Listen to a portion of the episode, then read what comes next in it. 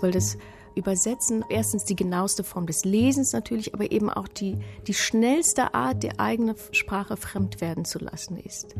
Weil man genau versteht, was das Original sagt. Man hat es in sich, man hat es in seinem Körper, man hat den Rhythmus und plötzlich geht es den Abdruck in der eigenen Sprache dafür nicht sofort. Ja? Und dann muss man wirklich kreativ werden und drehen und wenden. Ich sage immer Tetris, ich mache immer Zeilen-Tetris, wenn ich versuche, alles so hinzuschieben, dass es genau das tut, was ich möchte, dass es tut. Die Lyrikerin und Übersetzerin Uljana Wolf. Zeilentetris nennt sie das Übersetzen von Lyrik und beschreibt es mit einem körperlichen Vorgang. Etwas, das mit allen Sinnen geschieht, ein Berühren von Sprachen, Erfahrungen, Rhythmus und Klang. In ihrem neuen Band Etymologischer Gossip spannt sie einen weiten Bogen auf. Es geht um die Etymologie, also um die Herkunft und Geschichte von Wörtern und die ihrer Bedeutung. Aber nicht nur.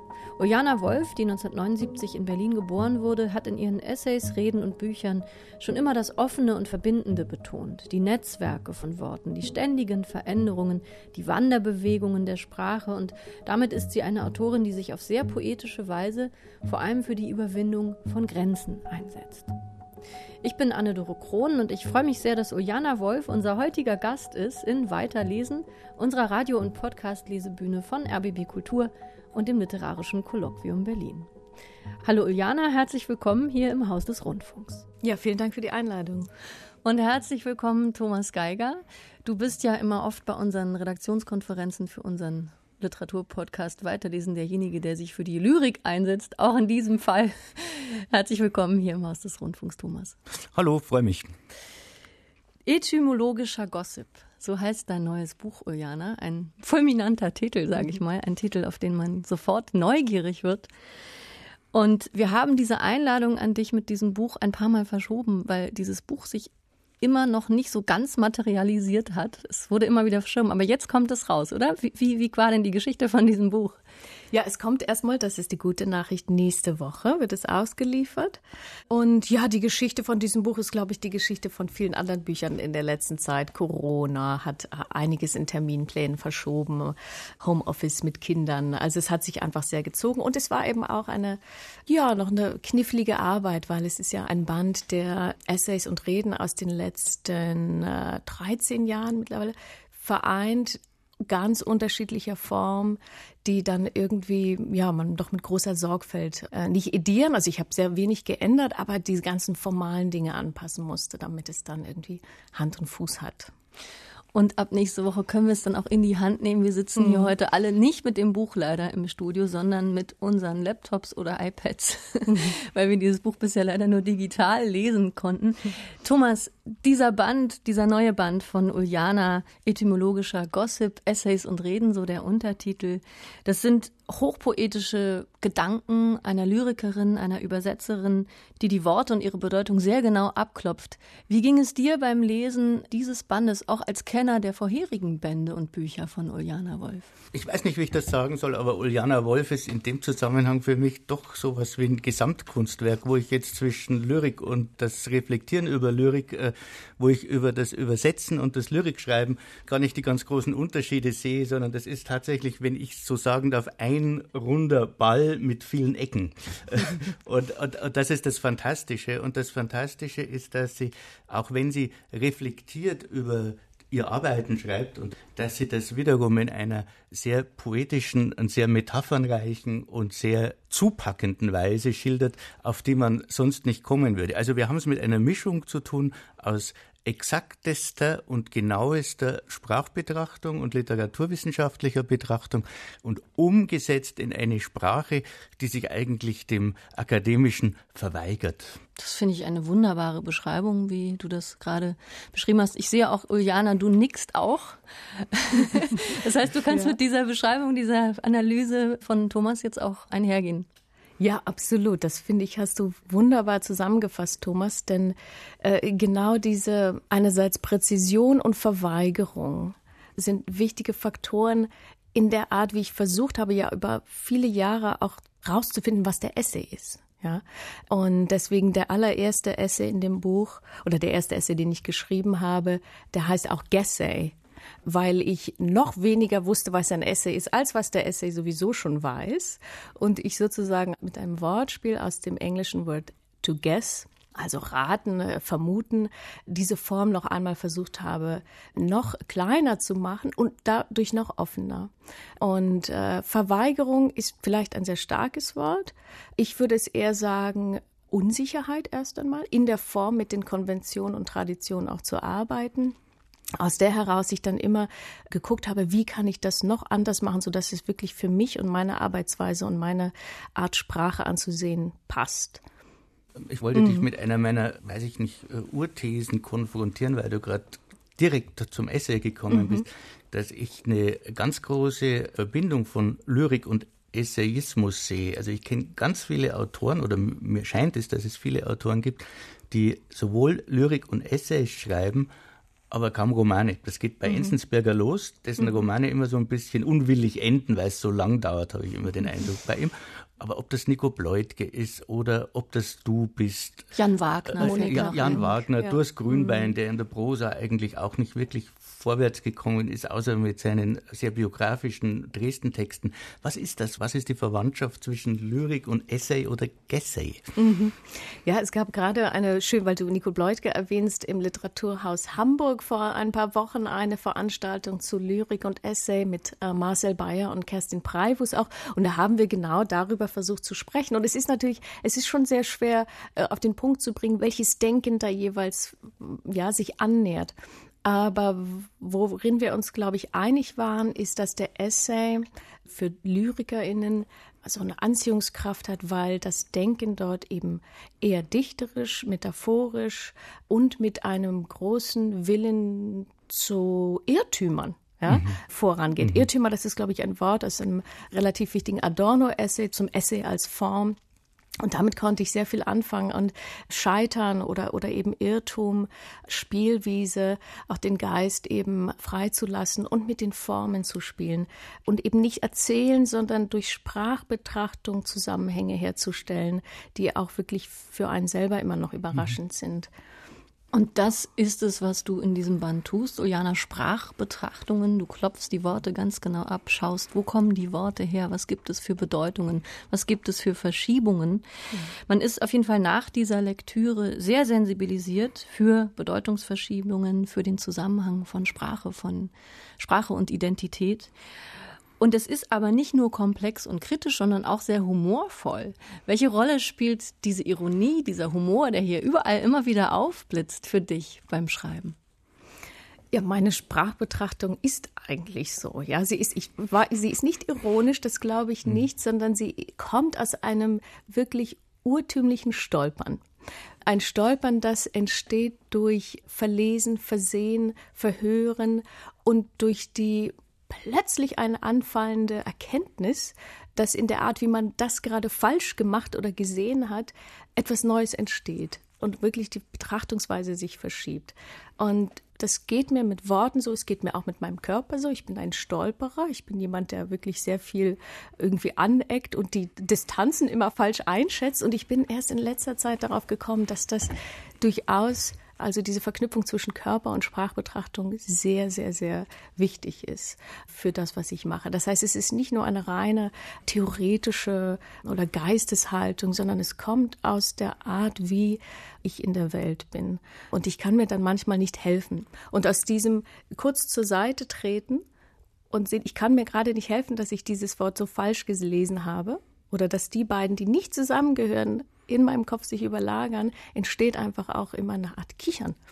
Und dieses versuche ich trotz aller sozusagen Präzision und Theorie immer auch da drin sein zu lassen, denn das ist ja, was den Spiel und die äh, Freude an der Kenntnis ausmacht. Das finde ich auch eine wunderbare Genrebezeichnung für dieses nicht ganz leicht zu beschreibende Buch von Uljana Wolf, Das Kichern einer Stolpererin.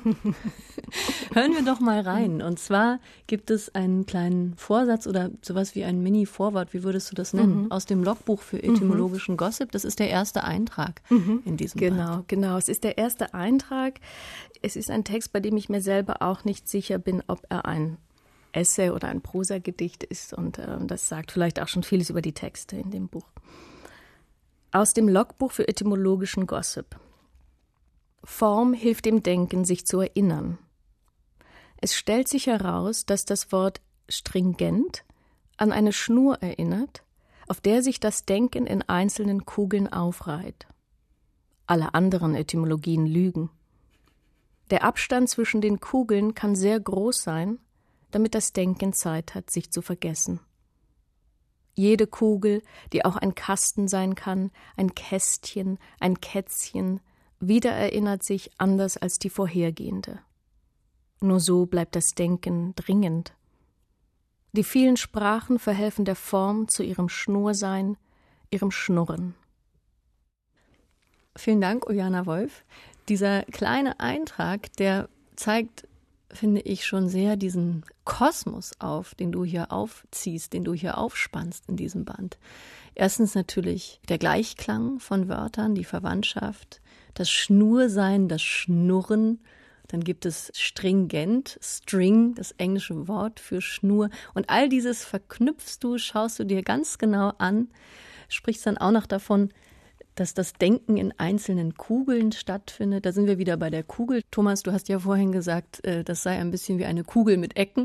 Mhm. Also man merkt schon, jetzt haben wir hier so ein paar Schlagwörter, die hier immer wieder überall aufpoppen. Und das ist, glaube ich, das, was mit einem passiert, wenn man die Texte von Uljana Wolf liest. Man wird viel sprachsensibler. Und wir haben es hier zu tun mit dem Nachdenken von jemandem, der eben sehr, sehr sensibel an die Wörter, an die Sprache herangeht. Was war der Anstoß dafür, Uljana? Es ist vielleicht schwer zu sagen, aber warst du als Kind schon so sprachverliebt? Warst du als Kind schon so sensibel gegenüber den Wörtern, ihrer Herkunft, den Gleichklängen? Kannst du das benennen, was da der Nukleus war? Wenn wir davon ausgehen, dass es stimmt, was ich gerade geschrieben habe, dass sich das Denken in Kugeln aufreiht, dann habe ich ein paar Kugeln aus der Kindheit, die ich da jetzt aufreihen würde, ja, in diese, es ist ja auch eine Art, ja, Etymologie, die ich mir selber zurechtlege. Ich habe eine Erinnerung zum Beispiel, ich habe Russisch gelernt. Ich komme aus der DDR. Ich bin in der dritten Klasse in eine Russischklasse gekommen. Es war meine erste Fremdsprache. Meine Eltern haben sie auch zu Hause ein bisschen immer hier und da eingeflochten, weil sie in der Sowjetunion studiert hatten. Und ich habe eine Erinnerung, dass ich unter der Weltzeituhr auf dem Alexanderplatz stand als Schülerin. Das muss wahrscheinlich nach der Wende, aber wahrscheinlich auch, ich weiß es nicht mehr wann. Und ich habe Passanten auf Russisch angesprochen und so getan, als wäre ich ein Tourist und habe sie nach der Richtung gefragt, nach der ja, so. Quasi das, was wir im Russischunterricht gerade gemacht haben, wahrscheinlich, ja, wo, wo geht's hier lang? Ja? Habe ich ausprobiert, einfach aus Jux. Und ich denke oft jetzt daran und frage mich, okay, was, was, was kann man da erzählen? Aus dieser Erinnerung wollte ich fremd sein? Weil es eine Fremde, zu der man hingehen konnte, nicht gab in dem Sinn? Also habe ich sie in die Sprache geholt? Oder ist es eigentlich eher die Geschichte davon, wie ich erkannt habe, dass das Fremde sowieso in einem drin ist und man es einfach switchen, ausprobieren kann? Das weiß ich nicht. Die zweite Kugel, die ich aufreihen würde, ist, ähm, dass ich vielleicht im selben Zeitraum nicht einschlafen konnte, weil ich besessen war von dem Wort Sternschnuppe. Ja, das kennen alle. Wenn man ein Wort, es kann auch das Wort und sein, so oft wiederholt, dann wird es zum Objekt und es wird ein sehr fremdes Objekt. Und es war mir völlig unklar, ob dieses Wort wirklich existiert, was es bedeutet, wie der Stern mit der Schnuppe zusammenhängt und so weiter. Und ich bin tatsächlich aufgestanden, nochmal zu meinen Eltern gegangen, vor sie hingestellt, gibt es das Wort Sternschnuppe? Ich glaube, die dachten, ich bin verrückt geworden. Und ähm, so, wenn wir das jetzt als eine dieser Kugeln sind, dann ist darin auch das Kind, was aus der Selbstverständlichkeit fällt, das die Sprache als Objekt, als Spielobjekt ansieht und das aber eben auch vielleicht versteht, dass die eigene Sprache nicht unbedingt immer die eigene ist. Also dass sozusagen darunter, der Teppich kann sehr schnell weggezogen werden und die Fremdheit liegt in der Sprache und sie gehört einem nicht, aber man kann immer wieder Beziehung zu ihr aufbauen. Und ja, vielleicht können wir da mit diesen Kugeln arbeiten. Die Kugeln finde ich auch äh, sehr interessant, weil es ja zwei Herangehensweisen sind. Das eine ist quasi die Skepsis an der eigenen Sprache, mhm. was ist Sternschnuppe, und das andere ist sozusagen das Ausprobieren der fremden Sprache. Mhm.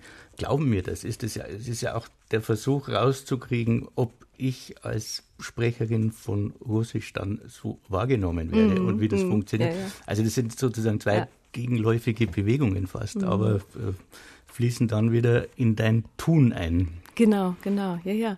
Auch bin ich eine andere, wenn ich anders spreche oder äh, spreche ich, wenn ich eine Fremdsprache spreche, das andere in mir aus, was sowieso, ja. Also diese, diese Dichotomien aufzuheben zwischen eigen und fremd, zwischen ich und anderer, das ist doch etwas, was wir in der Dichtung auch machen oder was ich finde, das Denken in vielen Sprachen in der Dichtung auch uns zum Bewusstsein bringen kann, dass diese Dichotomien und diese Gräben Konstruktionen sind. Konstruktionen, die auch damit zu tun haben, wie wir nationalsprachlich denken, wie unsere Philologien aufgebaut sind. Ja? Also es ist reines Spiel, aber man kann diese Verbindung in all diese Richtungen ziehen. Das kennt, glaube ich, auch fast jeder, wenn man eine andere Sprache sich aneignet, dass man auch anders denkt. Also ich kenne das auf jeden Fall, wenn ich im englischsprachigen Ausland war oder in Italien, das habe ich auch mal eine Weile gelernt, dass ich gemerkt habe, dass ich andere Denkbewegungen vollziehe in einer anderen Sprache. Das finde ich auch hochinteressant. Man träumt anders, man drückt sich anders aus. Und all das sind natürlich Themen, die dich als Übersetzerin ja auch sehr betreffen, Uljana, denn du übersetzt seit vielen Jahren Gedichte aus dem Englischen, aus dem Russischen. Habe ich noch was vergessen? Ja, als, ja, als Nachdichterin, also als Dichterin, die sozusagen mit anderen zusammen und auf Basis von Interlinearübersetzung übersetzt, habe ich auch aus dem Slowenischen, aus dem Polnischen, aus dem Belarussischen zum Beispiel übersetzt. Und das ist vielleicht ein gutes Stichwort, um einen zweiten kleinen Auszug zu hören aus etymologischer Gossip. Und zwar gibt es ein Kapitel, das hat den wunderbaren Titel Dirty Bird Translation. Magst du diesen Titel kurz erklären, bevor du liest? Ich dachte sehr lange, dass Dirty Bird ist eben eine äh, amerikanische Wendung äh, zu sagen, wenn man irgendwas nicht ganz gründlich macht. Und ich glaube, sie gibt es, aber vielleicht habe ich sie mir auch irgendwann nur ausgedacht. Aber das spielt eigentlich auch keine Rolle mehr, weil dann habe ich gedacht, okay, das, was ich tue, ist einerseits natürlich sehr gründlich übersetzen, aber andererseits entstehen diese Sprachbewegungen, von denen wir eben auch schon redeten, die etwas damit zu tun haben, dass etwas nicht gründlich aufgeräumt wird in seine nationalsprachlichen Kategorien. Und dann ist dieser Text entstanden. Auch auf Anfrage vom Verein deutschsprachiger ÜbersetzerInnen. Dirty Bird Translation. Führt man im Englischen jemanden in die Irre, schickt man ihn nicht auf den Holz, sondern begleitet ihn auf den Gartenweg. Lead someone down the garden path. Übersetzen wird für mich immer mehr zu einem solchen Gartengehen. Ich genieße es, mit und neben dem Originalgedicht zu spazieren, das heißt, sein Laufen, Schreiten, Springen wichtiger zu nehmen als sein Sagen, Rätseln, Rufen. Ich meine damit nicht objektiv zählbare Verse und Füße, aber auch, sondern eher den rhythmisch-gestischen Abdruck, den eine Zeile mit ihrem Auf und Ab, ihren Kadenzen in meinem Körper hinterlässt. Going for a walk with an English poem heißt für mich dann zum Beispiel, versuche so oft wie möglich die Endstellung des Verbs zu verhindern. Das macht mich zuweilen ganz kirre, als würde Mark Twain höchstpersönlich in meinem Nacken keuschen, Zitat, deutsche Bücher sind ziemlich leicht zu lesen, wenn man sie vor den Spiegel hält oder sich auf den Kopf stellt, um die Satzkonstruktion umzudrehen. Zitat Ende. Dass Mark Twain mir nicht im Nacken sitzt, sondern keucht, hat mit einem anderen Aspekt des Gartengehens zu tun, nämlich mit der Irre oder mit breathing down my neck, also damit, dass hier etwas vermischt wurde, was beim Übersetzen normalerweise säuberlich getrennt wird. Heimlich träume ich davon, das Ideal einer sauberen, reinen und so weiter Übersetzung hinter mir zu lassen und stattdessen dort, wo gar nichts mehr und alles geht, mit einer Unreinheit zu spielen, die in meinen Gedichten schon länger um sich greift. Dirty Bird Translation, Translantisches. Eine Unreinheit, die nicht so sehr auf Nicht-Können beruht, denn können muss man, um die besseren Fehler zu machen, sondern auf nicht trennen können die Lust, das fremde Material in der Zielsprache poetisch wirksam werden zu lassen wie ein sanftes Gift. Gift. Vielleicht ist Unreinheit nur ein anderes Wort für das, was Edouard Glissant meinte, als er schrieb, Übersetzung seien eine wahrhaft kreolisierende Operation. Zitat Eine Spur in die Sprachen legen heißt, eine Spur ins Unvorhersehbare unserer nun gemeinsamen Lebensbedingungen legen. Und vorhersehbar, denn diese Art des Spazierengehens bringt es mit sich, dass man zuweilen nicht mehr weiß, auf welcher Seite des Pfades man geht. Vielen Dank, Uljana Wolf. Dirty Bird Translation, so heißt dieses kleine Kapitel aus dem Band Etymologischer Gossip. Und mir gefiel sehr gut dieses Bild, dass das Übersetzen für dich sich auch anfühlt wie ein durch den Garten gehen, neben dem Originalgedicht zu spazieren. Mhm. Es gibt ja diesen viel zitierten Satz, dass Übersetzer in Ketten tanzen müssen. Und ich mhm. habe mich gefragt, ob diese Beschreibung für dich, Uljana, auch zutrifft. Weil das klingt bei dir ganz anders. Mhm. Ich höre bei dir keine Ketten. nee, bei mir hört man eher Gymnastik. Ich, ich mochte ja, ich mochte ja sehr Kate Briggs Buch This Little Art, eine britische Übersetzerin, die einen langen Buchessay darüber geschrieben hat und der auch viel diskutiert wurde, denn ihr Ansatz ist, übersetzen ist zum Beispiel wie falsch nachsingen, wie Karaoke, wie Aerobics, ja, so sie schreibt irgendwo Aerobics for everyone, dance classes with a mishmash of movements for everyone. This is the dream, ja, und Übersetzung. So und was ist da drin? Da ist drin ist sozusagen eine demokratisierende und auch eine sehr körperbetonte Vorstellung vom Übersetzen die ich immer meinen äh, Schreibstudenten, Schreibschülern auch nahelege, dass sie alle übersetzen sollen, bitte, weil das, äh, selbst wenn es für die Schublade ist, weil das Übersetzen erstens die genaueste Form des Lesens natürlich, aber eben auch die, die schnellste Art, die eigene Sprache fremd werden zu lassen ist. Weil man genau versteht, was das Original sagt. Man hat es in sich, man hat es in seinem Körper, man hat den Rhythmus und plötzlich geht es den Abdruck in der eigenen Sprache dafür nicht sofort. Ja? Und dann muss man wirklich kreativ werden und drehen und wenden. Ich sage immer Tetris, ich mache immer Zeilen-Tetris, wenn ich versuche, alles so hinzuschieben, dass es genau das tut, was ich möchte, dass es tut. Ja, die Ketten, die Ketten gehören irgendwie genau zu der Kategorie von Übersetzerzitat, wenn es um Verluste und so weiter geht. Ja? Das ist alles wichtig. Und es ist natürlich auch wichtig, vom Respekt gegenüber dem Original zu sprechen, nicht rumzupanschen mit der Sprache und so weiter und so fort. Aber ich setze setze das einfach mal voraus. Ich setze einfach voraus, dass es diesen Respekt und auch die Kenntnis der Sprache gibt. Und dann aber zu sehen, was für ein kreativer Prozess, der die eigene Sprache fremd werden lässt, ist dort drin. Und warum können die nicht alle haben? Was mich auch sehr interessiert beim Thema Übersetzen, ist deine Begrifflichkeit, die du hier nennst, mit Unreinheit spielen mit einer Unreinheit zu spielen, die in meinen Gedichten schon länger um sich greift, heißt es in diesem Auszug.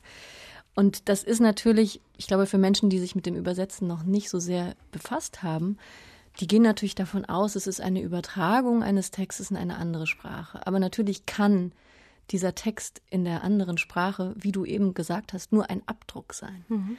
Und es gibt in deinem Buch unter anderem auch diese Beschreibung, dass man sich beim Übersetzen fallen lassen muss. Mhm.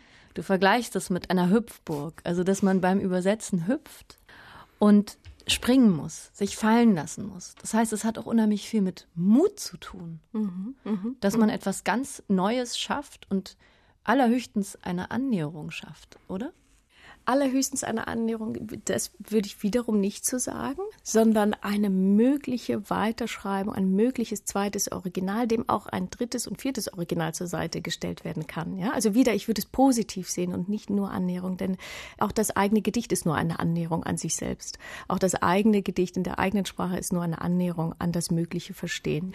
Ich würde das alles sehr viel fluider fassen und den Text, den du ansprichst, das ist auch einer der, der ganz frühen Essays, in dem ich das Übersetzen eines ähm, amerikanischen Gedichts beschreibe, am Bild einer Hüpfburg, um genau diese Verunsicherung und auch das wirklich elektrifizierende Herumwirbeln zu beschreiben, das einen ankommt, wenn man in ein anderes Gedicht geht. Und vielleicht sollten wir noch dazu sagen, ich spreche die meiste Zeit vom Übersetzen von Lyrik. Ja. Für Prosa, für narrative Texte gibt es sicher ganz andere Metaphern und auch ganz andere Schwerpunkte zu setzen.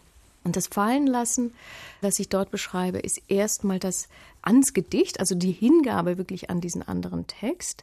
Das zweite Fallenlassen ist zu akzeptieren, dass der Körper, wenn er in der Hüftbuch sich befindet, also hier als Bild für die eigene Sprache, Verrenkung machen wird, die man nicht alle kontrollieren kann und die man zulassen sollte, weil man nur so wirklich zu einer überraschenden Lösung kommen wird. Und das dritte Fallenlassen ist dann das Fallenlassen des Gedankens, dass es hier um Verlust geht, ja, sondern dass man eher Verschiebungen oder Vielfalt sieht. Und witzigerweise habe ich jetzt beim Wiederlesen nochmal gemerkt, ich bin mir nicht sicher, der Text ist 2007 entstanden, ob ich damals schon den wichtigen Essay von Friedrich Schleiermacher über die Methoden des Übersetzens gelesen habe. Ich glaube, ich habe ihn erst später gelesen, aber genau da gibt es diese auch so eine Stelle zu Gymnastik und Verrenkungen, die ich dann später in meiner Schlegelvorlesung wieder aufgegriffen habe, die im Buch nicht drin ist, aber die jetzt im Herbst bei Mattes und Seitz erscheint, wo Schleiermacher davon spricht, dass eben der Übersetzer, die Übersetzerin zulassen muss, dass die eigene Sprache von der Fremden sich mit einer fremden Ähnlichkeit hinüberbiegt und dass man akzeptieren muss, auch mit einer Demut sozusagen, dass die eigene Sprache Zitat, unnatürliche Verrenkungen machen wird, anstatt sich in der, Zitat, heimischen Tonkunst zu üben. Ja? Und das sehe ich auch als dieses Fallenlassen. Denn nur so kommt man äh, wirklich zu Neuerungen in der Sprache. Schleiermacher hat doch auch äh, dieses äh, Dogma erhoben, dass man sich für eine Muttersprache entscheiden müsse. Dem naja, wirst du wahrscheinlich hm. widersprechen. Dem muss ich widersprechen. Ich habe mich mit dieser Vorlesung sehr viel auseinandergesetzt. Es ist ein wahnsinnig toller Text, der unglaublich progressive äh, Gedanken zu unserem heutigen Übersetzerbegriffen enthält, nämlich das Fremdwerden lassen der eigenen Sprache, ähm, nicht das Domestizieren und so weiter. Das führt jetzt vielleicht zu weit, aber indem er darüber nachdenkt, welcher Übersetzer das kann. Ja, es ist eben nicht der, der fließend zweisprachig ist. Ja, er versucht sozusagen zu bestimmen, also wie schreiben wir? Schreiben wir von unserer eigenen Muttersprache her? Formt die Muttersprache unsere Gedanken, unsere Art zu denken, so wie du es ja auch vorhin gesagt hast, wenn ich in einer anderen Sprache äh, spreche, denke ich andere Gedanken. Ja? Das ist eine ganz wichtige Grundaussage, die Schleiermacher trifft und der ich auch nur zustimmen kann, dass sozusagen die, das ist ja im Grunde die Safier-Whorf-Hypothese, dass also die äh, Sprache, sprachliche Strukturen andere Weltvorstellungen auch ermöglichen. Und natürlich aber geht beides, ne? Also Sprache beeinflusst uns, wir beeinflussen Sprache. Aber indem er darüber spricht, kommt Schleiermacher, und das ist aber eigentlich der politische Teil seines Essays, der 1813 natürlich in einem ganz anderen Kontext äh, stattfindet, spricht er davon, dass man ursprünglich kreativ, also dichterisch nur in seiner Muttersprache sprechen kann. Wenn man das auch noch gleichzeitig in einer anderen, also hier in der französischen, machen würde, dann würde man doppelt Geher sein. Ja, das ist eigentlich eine politische äh, Spitze gegen die Situation in Berlin mhm. zu der Zeit. Aber ich denke, dass sie folgenschwer war, dass nicht nur er sie geäußert hat, sondern dass die, die Vorstellung, ich kann nur mit den tiefen Wurzeln meiner Muttersprache kreativ schreiben und nicht mit etwas, was ich mir später angeeignet habe, führt dazu, dass wir heute noch Schriftstellern, die auf Deutsch schreiben, auch wenn es ihre zweite oder Drittsprache ist, auf Lesung sagen, oh, sie haben aber ein schönes Deutsch, das haben sie aber toll gemacht, man hört und so weiter. Ja? Also dass man immer wieder da ähm, diese verschiedenen Kategorien von Wertigkeit einführt. Ich wollte noch mal kurz auf die Hüpfburg zurückkommen, ja. weil die mich tatsächlich fasziniert hat und dass es ein wunderbares Beispiel ist, wenn man den Umgang und deine Beschreibungsarten darstellen wollte, weil diese Hüpfburg gibt zum einen die Form und wie gesagt, man verliert ja, wenn man nicht, weiß ich nicht, Trampolinspringerin ist, die Kontrolle über ja. sich und über seinen Körper und man landet auf eine Weise, wie man sich es vielleicht nicht vorgestellt hat. Und mhm. so ist das auch mit den Gedichten. Und das zweite Bild, das du hattest, ist das mit dem Tetris und dass man, also das will ich unterbringen, das will mhm. ich unterbringen. Ich habe sechs Zeilen, ich, ich habe genau. äh, hab vier Inhalte und ich habe zwei Probleme. Ja. Wann ist ein Gedicht fertig? Wann weißt du, okay, jetzt habe ich hier den roten Balken, den gelben Balken, den blauen oder wie immer Tetris geht. Mhm, mhm. Dann gibt es diese, dann leuchtet die, die Zeile auf und macht bing, bing, bing und dann kommt man zum nächsten Level vor. So, ja. so habe ich es gedacht, ja. Ja, ja, ja. Und äh, genau, ich habe tatsächlich in meiner äh, Studienzeit viele Nächte lang Tetris gespielt, um nicht die Hausarbeiten fertig schreiben zu müssen. Daher kommt das.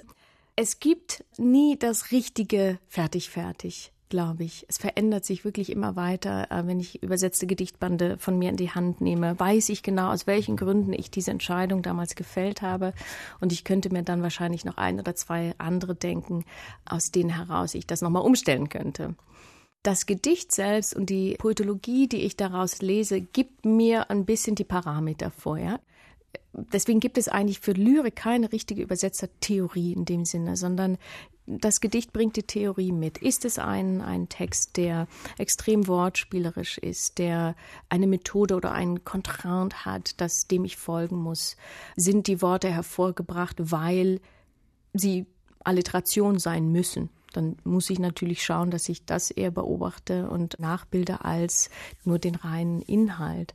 Ich sehe aber als Übersetzerin auch sprachliche Strukturen, die der Autorin oder dem Autor vielleicht unterlaufen sein mögen. Ja? Ich sehe eine Kette von O-Vokalen, die sich durch das Gedicht ziehen, das vielleicht etwas mit Löchern zu tun hat. Und dann denke ich, ich übersetze nicht die Intention der Autorin, ich übersetze auch das sprachliche Material und seine kleine Anarchien und seine Eigendynamiken. Und dann wege ich ab, kann ich das so drastisch nachbilden, wenn ich das sehe, ja?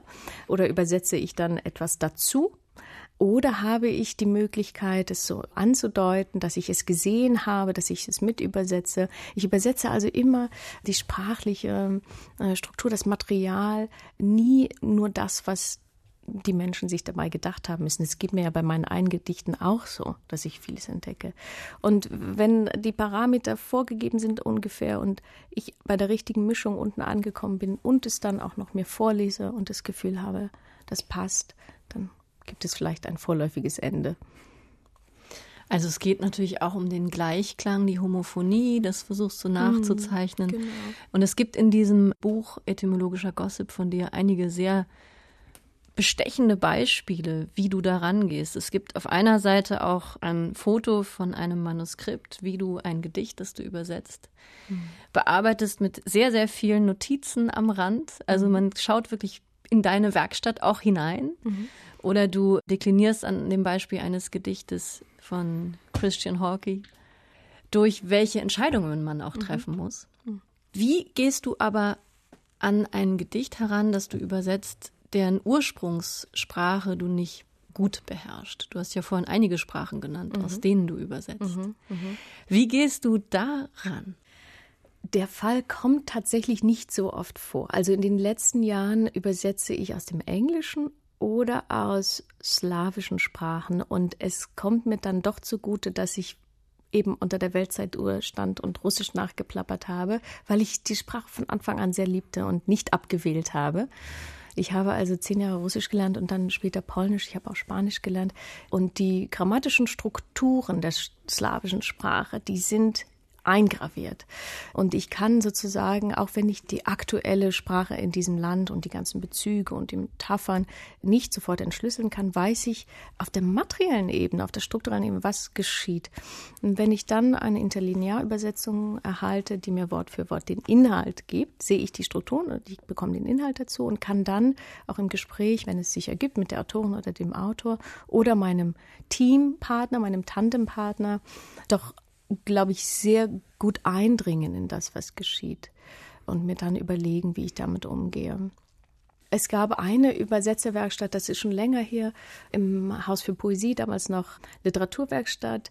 Da habe ich teilgenommen bei einem Übersetzerworkshop mit zeitgenössischen arabischen Dichterinnen. Und das war sozusagen der Punkt, wo ich gemerkt habe, okay, mhm. also wenn ich so wenig weiß von der Sprache und ihrer Struktur und auch relativ unbelesen bin in der zeitgenössischen Lyrik, ja, in dieser Sprache, dann schaue ich schon eher auf das, was der Interlinearübersetzer oder der Dolmetscher mir erzählen kann oder was die Autorin mir erzählen kann. Und dann gibt es aber auch ganz andere Brücken zu schlagen. Wenn zum Beispiel die Metaphorik äh, sehr viel von unserem zeitgenössischen Empfinden zu überladen ist, dann drehe ich ein paar Regler runter, ja, akzentuiere Metaphern sparsamer, damit die äh, übersetzte Lyrik hier in einen Kontext treten kann. Das darf man eben auch nicht vergessen, dass man ja in sprachliche Kontexte übersetzt. Also mir fällt dazu ein, Abteilung schöner Scheitern hatten wir schon, die mhm. Abteilung schlechter Scheitern ja. vor etlichen Jahren, es waren in den 90er Jahren, glaube ich, hatten wir koreanische Autoren zu Gast und die koreanische Lyrik. Das war die traditionelle koreanische Lyrik und die wurde ins Deutsche übertragen und die war für unser eins fast nicht verstehbar oder mhm. nachfühlbar. Man hat einen Naturbegriff, man hat eine Landschaftsbeschreibung, die einem wirklich sozusagen ins Nichtssagende, äh, kitschige, äh, tausendmal gesagte hineinlappte. Wir haben dann das trotzdem gedruckt, aber hatten im Titel die Schwierigkeit der mhm. Übertragung mit einbezogen. In deinem Band sind auch zwei Beispiele von Koreanerinnen, die mhm. in die USA umgesiedelt sind, mhm. umgezogen sind. Mhm. Und ich hatte den Eindruck, dass da diese kulturelle Vermittlungsarbeit deutlich schwieriger ist. Die eine hat den Weg über die bildende Kunst, das mhm. irgendwie mir nachvollziehbar schien. Aber, aber gibt es da Grenzen sozusagen in der Übersetzbarkeit zwischen den Kulturen? Sehr schön, dass du Theresa Hakyun Cha erwähnst. Das ist die eine und die andere ist Donmi Choi, die auch übrigens erst bildende Kunst äh, studiert hat und dann zur Lyrik gekommen ist. Aber das sind ja gute Beispiele dafür. Donmi ist auch Übersetzerin, wie es eigentlich in der Lyrik immer wieder Situationen gibt, wo diese Grenzen überwunden werden und wie äh, Sprachtransfers und Übersetzertransfers alles miteinander verknüpfen. Und ich würde zu deinem, wie hast du es genannt, schlechten Scheitern oder dem blöden Scheitern einfach hinzufügen, auch aus diesem blöden Scheitern kommt ja dann wieder immer wieder diese Impulse, aus denen heraus eine poetische Bewegung entsteht, die etwas erneuert, etwas ganz Neues bringt. Ja, ob es jetzt Pounds Übersetzungen der chinesischen Lyrik sind, die im Grunde die moderne in die amerikanische Lyrik gebracht haben. Dann die Beatniks, die sich wahnsinnig viel mit japanischen Zen-Mönchen beschäftigt haben und Übersetzungen gebracht haben, die wiederum dann die nächste Generation, ja. Und waren das alles die durchdringendsten, richtigsten? Haben Sie es alles richtig verstanden? Oder ist es durch die Diffraktion, durch die, durch die Brechung in die andere Sprache und in die andere Kultur einfach noch viel spannender geworden? Ja. Also es geht, ich finde immer, dass diese Fragen danach, ob etwas falsch oder richtig abgezweigt oder falsch oder richtig übersetzt wurden, ob die Ursprünge getrübt wurden, die finde ich problematisch. Ich bin wirklich immer dafür zu schauen, was hat sich dafür an neuem Verhandlungspotenzial ergeben? Was hat sich durch die Berührung ergeben. Das ist ja immer wieder die Hüpfburg. Also wie bin ich davon wieder neu abgeprallt und bin an einer Stelle gelandet, an der ich vorher nie war und zu der ich alleine nicht hingekommen wäre. Übersetzung ist Berührung. Auch das, was erst nicht übersetzbar scheint, es trotzdem zu versuchen, zu kommentieren, auch zu scheitern, und dann zu schauen, was daraus entsteht, ist einfach das Wichtige. Auch, auch in unseren Kulturen, auch in der Fremdheit, die wir ständig verhandeln müssen. Du hast, Uljana, noch zwei Gedichte mitgebracht aus einem Band von 2009. Der heißt Falsche Freunde. Mhm. Zwei Gedichte aus Dicht-Unary. Mhm. Ja. Warum hast du diese Gedichte mitgebracht? Das, worüber wir heute sprechen, also was genau der etymologische Gossip ist, äh, geistert ja schon länger durch meine Gedichte, ohne dass ich den Begriff dafür hatte. Der Begriff kam relativ spät, aber der kam genau in einem Moment, in dem ich dachte, aha, das habe ich also gemacht die ganze Zeit. Jetzt hab, gebe ich dem Kind doch mal einen Namen. Etymologischer Gossip. Etymologischer Gossip, genau. Und was ist das eigentlich? Was denke ich? Das, diese Gedichte können das vielleicht ein bisschen illustrieren.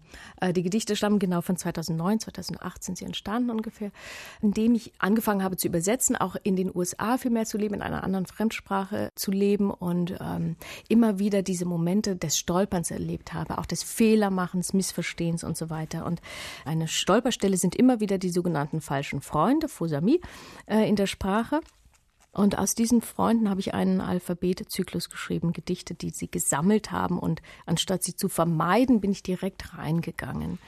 Was ich dabei betrieben habe, ist im Grunde etymologischer Gossip. Ich habe die Wortformen, die nichts miteinander zu tun haben, obwohl sie sich sehr ähneln, angeschaut in ihre bin in ihre Ursprünge zurückgegangen, etymologische Wörterbücher gewälzt und so weiter und war immer wieder einfach erstaunt davon, ja, es gibt hier und da mögliche rekonstruierte Verwandtschaftsbeziehungen, aber dann doch wieder keine.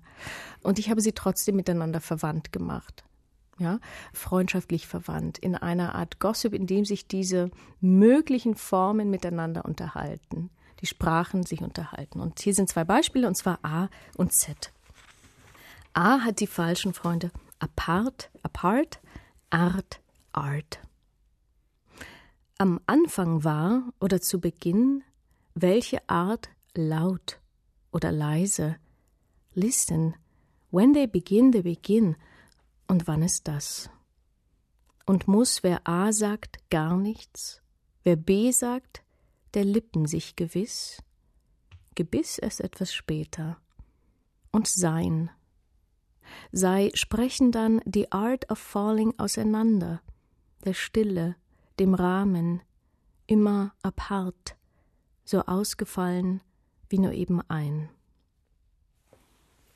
Ja, und die beiden Sprachen in diesem Zyklus, äh, Englisch und Deutsch, versuchen sich eben auch immer wieder zu verstehen, werden personalisiert, entfremden sich, missverstehen sich und landen dann am Ende hier bei Z.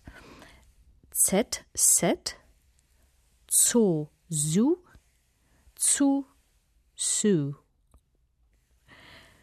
Mister, we've been to the zoo, but it was closed. Wir wollten die Entblößung unserer Zähne trainieren, studieren das stimmhafte Sehnen zum Beispiel der Zebras, weil alles zueinander anders sagt, mal so und mal so. Zuletzt entdeckten wir verzagt am Zaun ein Echsenset. Wir nannten sie Ginger und Fred. It seems you said they never called the whole thing off. Das gab uns reichlich Stoff für den Heimweg. Zwei Gedichte aus Falsche Freunde von 2009 von Uljana Wolf. Mich hat vieles verblüfft in diesem Buch und auch in deinen früheren Büchern. Irgendwann sprichst du zum Beispiel mal wirklich über das Wort übersetzen, dass man übersetzt, also wirklich von einem Ufer zum anderen sozusagen. Oder auch hier in diesem Band etymologischer Gossip. Das Wort Translation kommt von Translatio, ab gießen. All diese Beobachtungen dürfen wir hier mit dir teilen und machen einen viel sensibler für die Herkunft unserer Worte. Und ich musste irgendwann lachen, weil ich dachte, eigentlich stellst du dauernd diese Frage, wo kommst du her? Mhm. Eine Frage, die ja auf anderen Ebenen, auf politischen Ebenen, wenn man über Einwanderung nach Deutschland spricht, gerade viel diskutiert wird. Mhm. Und ich dachte, bei der Sprache kannst du das viel unbescholtener stellen, diese Frage. Mhm. Ist denn diese die politische Dimension für dich eine Kategorie oder spielt das eine Rolle für dich? Denn äh, du kümmerst dich ja tatsächlich um die Herkunft. Etymologie heißt ja auch, die Worte und ihre Bedeutung auf ihre Herkunft und Entwicklung abzuklopfen. Mhm. Das hast du äh, ganz richtig gesagt, aber ich musste doch äh, anders akzentuieren. Ich kümmere mich um die Ursprünge, um festzustellen und darauf hinzuweisen, dass sie nie eindeutig sind und dass sie vielfach sind. Und das ist eben mein etymologischer Gossip. Ein Gossip ist eine Rede, die illegitim ist. Es ist ursprünglich, kommt es vom Gossip. Das ist eigentlich die Rede zwischen den äh, Paten, zwischen den God-Siblings eines Kindes und hat sich dann, also das ist glaube ich im 16. Jahrhundert, im 17. Jahrhundert verlagert auf die Rede von Frauen und wurde dann im heutigen, äh, wie wir es noch heute, Klatsch-Tratsch, ne? also illegitime Rede. Und ich will das wieder aufwerten und ich will sagen, okay, diese Paten, ja, mögliche Paten eines Worts, mögliche Ursprünge, äh, sind nicht nur Blutsverwandte, sondern es sind äh, alle in einem Netzwerk sozusagen auf die Sprache bezogen aus möglichen anderen Sprachen. Und das ist mein Gossip. Und das ist mir ganz wichtig eigentlich, dass ich nicht auf diese, diese richtigen Ursprünge, also da kommt dieses Wort hin und deshalb können wir das nicht machen, sondern auf die ständigen Veränderungen in der Sprache und auf die, ihre vielsprachigen Ursprünge. Denn wenn man runtersteigt in die etymologischen ja, äh, Wurzelwerke, dann landet man ja doch immer bei dem Asterix, bei den Möglichkeiten, bei den Vermutungen. Ähm, und es gibt ein wunderschönes Buch, das ich in der Zeit äh, immer mal wieder zur Hand genommen habe, Ecolalin über das Vergessen von Sprache von Daniel Heller Rosen, ein Literaturwissenschaftler. Das sind kurze Essays, in denen er viele verschiedene Sprachen sich Formen anschaut, die verschwunden sind und die auf andere Weise wieder aufgetaucht sind. Und er schreibt auch über das Sternchen der Sprachwissenschaft. Und er sagt, eigentlich setzen sie immer den Punkt da, wo wir etwas vergessen haben müssen, um es wieder rekonstruieren zu können. Und das ist ja eine Öffnung auch für neue Narrative, für Mehrdeutigkeiten, etwas, was auch politisch wirklich ja, sehr, sehr wichtig ist. Und darauf will ich hin. Es geht nicht um die nationalen Ursprünge. Es geht nicht darum zu trennen. Es geht darum zu vermischen und zu sagen, wir sind alle nicht reine Kinder. Ja, ich finde das jetzt äh, ganz, äh, ganz schön und äh, ich muss jetzt auch mal einfach ein Bekenntnis loslassen. Ich finde das wunderbar, wie du für das Offene und für das Positive und für das Zulassen plädierst und nicht für das Verbieten, äh, das Auseinandernehmen, das Auseinanderdividieren, sondern das Zusammenbringen. Und da fällt mir jetzt diese Schleiermacher-Geschichte von 1813 mhm. ein unter Napoleon, der also mhm. sozusagen das nationalistische genau. Deutsch hat. Da bist du sozusagen der heutige Gegenentwurf und deine Literatur, deine Wörter sind Migranten. Das mhm. ist eine migrantische Vorgehensweise. Man, man trifft sich, man, man wechselt Kulturen, man wechselt Sprachen. Das machst du in deinen Texten auch ganz selbstverständlich. Und da hat sich mir die Frage gestellt, also Englisch setzt du voraus, das äh, wird in ganzen Sätzen präsentiert. Wo endet für dich mhm. sozusagen die Zulässigkeit des Einbringens anderer Sprachen. Chinesisch könnten wir gar nicht lesen, da hätten wir nicht mhm. mal eine Lautung. Mhm, mh, Aber mh. Spanisch, ja, nein, Polnisch, Slawisch, sagst du, ja, äh, es gibt einen großen Teil der, der Bundesrepublik, wir haben Russisch gelernt, das mhm. kann ich voraussetzen. Was ist voraussetzbar? Das ist eine sehr gute Frage, Thomas. Und du sprichst auch etwas an, über das ich oft nachdenke, dass alle meine sozusagen Überlegungen, auch meine Beispiele oder das, was ich tue im Gedichten über das Translinguale und das Mehrsprachige ja doch oft nur zwischen Deutsch und Englisch stattfindet, ja. Weil das sind meine Arbeitssprachen und das waren auch meine Lebenssprachen. Ich habe zehn Jahre in New York gelebt. Und es ist natürlich eine sehr niedrigschwellige Translingualität, weil wie du sagst, die meisten können einsteigen, obwohl auch meine Tante mir gesagt hat, als mein zweites Buch rauskommt, das kann ich leider nicht lesen. Es ist zu viel Englisch drin, verstehe ich nicht. Das ist auch völlig in Ordnung. Das heißt, wir dürfen auch nicht voraussetzen, dass alle Englisch können. Aber ich bin mir dessen durchaus bewusst und will nicht sagen, dass das die Form der Translingualität jetzt ist, sondern es ist wirklich nur etwas, was für mich funktioniert. Und in meinem theoretischen Nachdenken will ich das natürlich öffnen, auch auf andere Unlesbarkeiten hin. Es gibt einen wunderbaren Band, der in der Edition Hochrot erschienen ist, von einem Lyriker aus Leipzig, Josevist, der arabisch-deutsch multilingual ist und der wunderbar auf der Seite einerseits das Gedicht mehrsprachig, auf der anderen Seite eine Art Glossar und dann noch ein QR-Code, sodass man das Gedicht sich vorgelesen anhören kann, um all diese Aspekte ja, reinzubringen. Ich denke, es gibt mehr und es gibt immer wieder Möglichkeiten, sowohl eine Art Unlesbarkeit reinzubringen ins Gedicht, die auch wichtig ist, gerade wenn es Autoren sind, die Migration, Flucht, Exil und so weiter erlebt haben und die selber das Gefühl haben, dass sie nicht lesbar sind in einer weißen Mehrheitsgesellschaft und die sozusagen, indem sie ihre Sprache reinbringen oder andere Sprache reinbringen, dieses nicht lesbare umdrehen. Denn wer diktiert denn, was lesbar und was verständlich ist und äh, was davon in die hohe Literatur reinkommen kann? Ja, vielleicht sind es auch die Autoren, die es einfach immer selbstverständlicher machen können. Dann kann man natürlich verschiedene Formen dafür finden. Es gibt die Möglichkeit Glossare, Lautschrift und so weiter. Es gibt die Möglichkeit im Internet etwas zu hinterlegen, wenn man es nicht ins Buch. Also viele Autoren, die ich übersetze und die mehrsprachig äh, Bücher schreiben, die haben all diese Sachen ausprobiert und da sind wir gerade ganz am Anfang, glaube ich. Und das ist ja tatsächlich ein hochpolitisches Thema. Sprache ja. ist politisch. Mhm. Mir gefällt es auch sehr gut, wie du hier argumentierst. Sprache gehört einem nicht. Mhm. Der Ursprung ist nicht eindeutig, hast du vorhin gesagt. Mhm. Und unsere Wortlandschaften verändern sich ja schon immer, seitdem es Sprache gibt. Wie stehst denn du als sensible Wortbeobachterin Uljana, zu Veränderungen der Sprache. Es wird momentan viel diskutiert über Gendersternchen oder über, das klang eben schon an, den Einzug von anderen Sprachen in das Deutsche, sage ich jetzt mal, ich bleibe jetzt einfach mal beim Deutschen. In Frankreich gibt es eine sehr strenge Sprachpolizei, die den Einzug von Wörtern aus anderen Sprachen quasi verbietet. Wie stehst du dazu, wenn zum Beispiel Anglizismen Einzug halten in unsere Sprache oder wenn jetzt mehr und mehr von AutorInnen gesprochen wird? Ich stehe dem offen gegenüber und ich wünsche mir einfach Sprachreflexion für alles, was man tut. Anglizismen und andere ähm, sind ja nicht die einzigen. Es gibt auch sehr viele andere Lehnwörter aus anderen Sprachen, die unsere Sprache bereichert haben, die keinem mehr auffallen. Ich wünsche mir aber natürlich, dass sie nicht Worte verdrängen, die sehr, sehr, sehr schön sind oder dass man beide benutzt. Ja, also ich denke, Reflexion, Pluralität, und einfach immer das Wissen, dass die Sprache, dass wir, ich glaube nicht, dass wir auf die Sprache aufpassen müssen. Die Sprache kann gut auf sich selbst aufpassen. Die Sprache ist sehr lebendig, verändert sich wahnsinnig viel, ist poetisch, ist überraschend.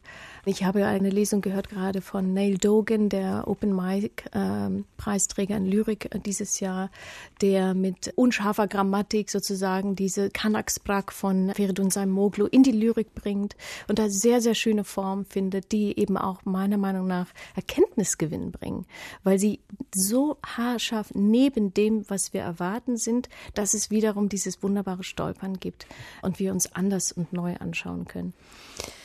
Sprache, die Grenzen überschreitet. Wir müssen uns über die Sprache keine Sorgen machen. Die Sprache passt auf sich selber auf. Vielen Dank, Uljana Wolf, für diesen Band, der uns alle sensibilisiert für die Worte, für ihre Bedeutung, für Wortwanderungen, für Grenzgänge.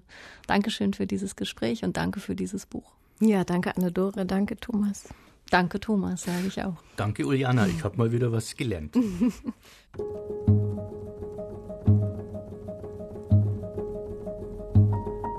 Uliana Wolf mit etymologischer Gossip, Essays und Reden. Das Buch erscheint bei Cookbooks, hat 232 Seiten und kostet 22 Euro. Und das war Weiterlesen für heute, unsere Radio- und Podcast-Lesebühne von RBB Kultur und dem Literarischen Kolloquium Berlin. Ich bin Anne-Dore Krohn. Tschüss, lesen Sie weiter.